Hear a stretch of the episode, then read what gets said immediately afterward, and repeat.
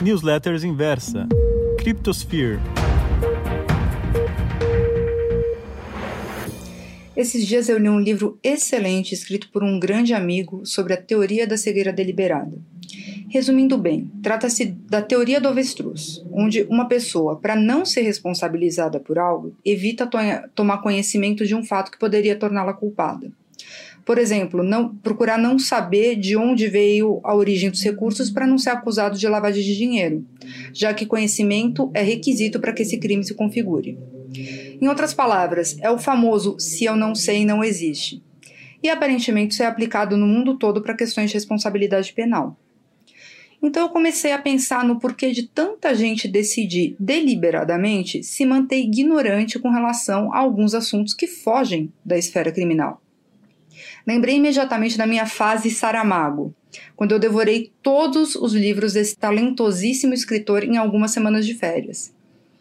Dentre todos eles estava, claro, o ensaio sobre a cegueira, que além da narrativa brilhante, continha páginas e mais páginas com apenas um parágrafo separado por vírgulas e sem ponto final.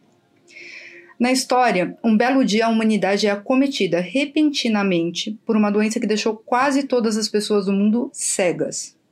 Ao contrário de uma cegueira escura tradicional, as pessoas tinham uma visão branca, leitosa.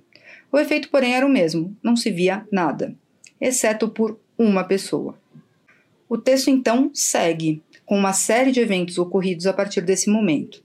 Em um momento em que todos perdem os sentidos, isso deixa de ser uma fragilidade e passa a ser tido por quase todos como uma quase licença para que grande maioria inicie uma série de atrocidades, ilegais e imorais, que vão desde saque de supermercado até traições.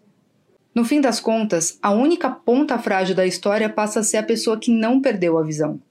Mesmo com um sentido a mais, ela decide fingir sua própria cegueira para não ser percebida como diferente pelos demais. Contudo, o fingimento é cada vez mais difícil, pois ela passa a testemunhar uma sorte de barbaridades cometidas pelos demais sem poder comentar nada, sob o risco de ser descoberta. Tudo isso porque, ao contrário da teoria jurídica criminal, a cegueira muitas vezes não é uma possibilidade. E considerando que você provavelmente tem uma inteligência acima da média, acredite, a ignorância sobre determinadas coisas não é uma opção. Tratando no nosso tema específico, pergunto: alguém realmente acredita que a solução para a crise econômica instaurada a partir da Covid-19 é imprimir quantidades astronômicas de papel moeda? Ou realmente acha que isso não trará consequências seríssimas a curto, médio e longo prazo? Alguém acha mesmo que a gente vai voltar ao antigo normal? Caro leitor, minha crença na proposta trazida pelo Bitcoin é anterior e vai muito além das valorizações astronômicas relacionadas ao mercado de criptomoedas.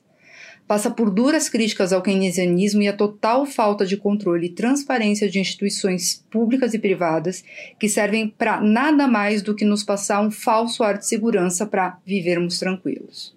Afinal, se algo é regulado, todo mundo confia. Acontece que isso já se provou incontáveis vezes uma inverdade, uma falácia. Seja porque somos incapazes de prever o futuro ou porque grandes instituições, autarquias, governos tão sabida e historicamente ineficientes.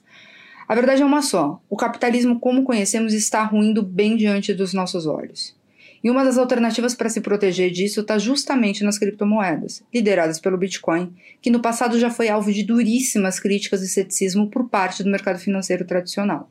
É chegado o dia em que entendeu o porquê de eu falar isso com tanta convicção há tanto tempo. Entendendo ou não, acreditando ou não, ignorar esse mercado já não é mais uma opção. Pois você, querido leitor, sabe que há algo muito errado no mundo. Você está ouvindo todos os dias no noticiário vendo pela janela de casa, sentindo toda vez que coloca uma máscara e se lava com álcool em gel. Pois quem deveria olhar por nós, além de não fazer, ainda se envolve em incontáveis esquemas de corrupção, suborno, desvios, fraudes. E o momento que vivemos nos obriga a ter consciência disso. Se você consegue ver isso, enfiar a cabeça em um buraco não vai adiantar. Isso pode ser bom, pois, ao contrário do livro, quem tem olho em terra de cego é rei. E considerar investimentos em criptomoedas hoje pode ser uma das decisões mais acertadas da sua vida. Aproveite o momento, apenas começamos. Um grande abraço e até a próxima.